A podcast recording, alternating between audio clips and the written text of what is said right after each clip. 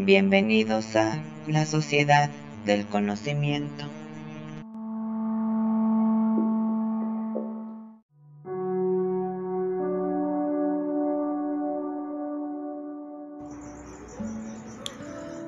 Hola, soy Bárbara Farfán, estudiante de la licenciatura en Pedagogía del quinto cuatrimestre por la Universidad de Londres.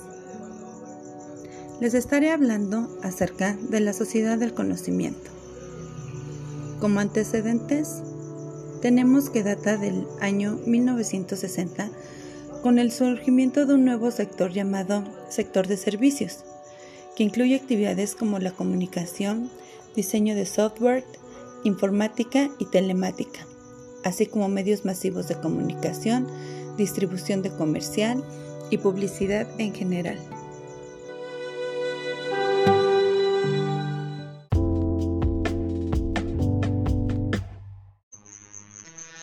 ¿Cómo se define a la sociedad del conocimiento?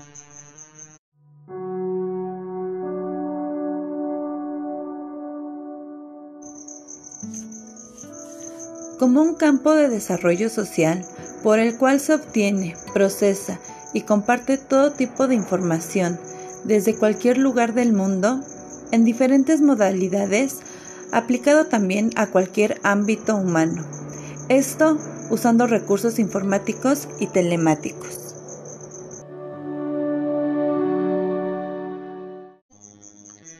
¿Cuáles son sus características?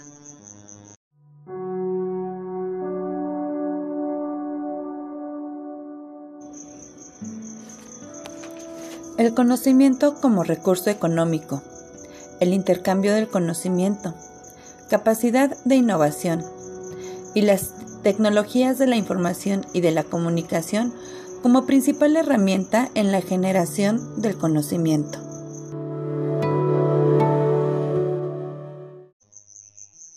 ¿Cuál es su objetivo?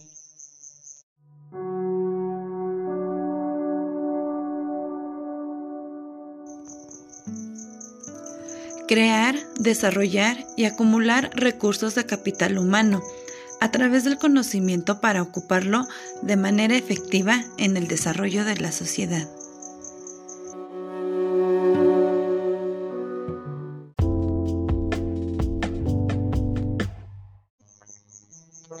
Educación y sociedad del conocimiento.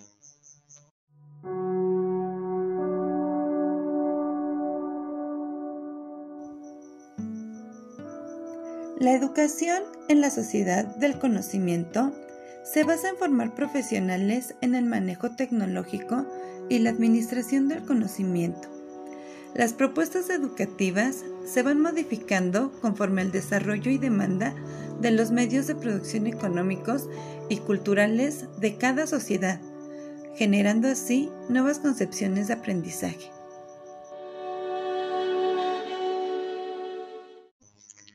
Ventajas y desventajas del proceso educativo en la sociedad del conocimiento.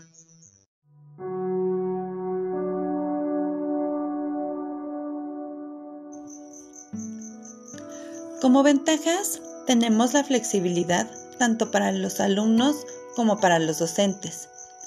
Es una herramienta útil en el proceso de enseñanza-aprendizaje Mejora la práctica educativa individual y colaborativa. Facilita la investigación, clasificación y discriminación de la información. Como desventajas, tenemos que el acceso de información en grandes cantidades puede ser mucha no confiable. Puede imposibilitar el desarrollo de habilidades cognitivas. No llega a concretarse un aprendizaje real si no está al alcance de toda la población.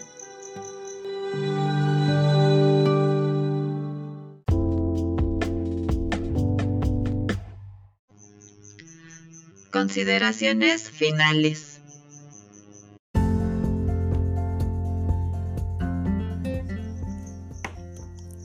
La tecnología cambió la forma de cómo nos comunicamos, la manera de relacionarse, de estudiar y hasta de pensar. El uso de las tecnologías de la información y comunicación para muchos puede ser sinónimo de innovación y transformación. Lo es, para aquellos que tienen acceso a las mismas.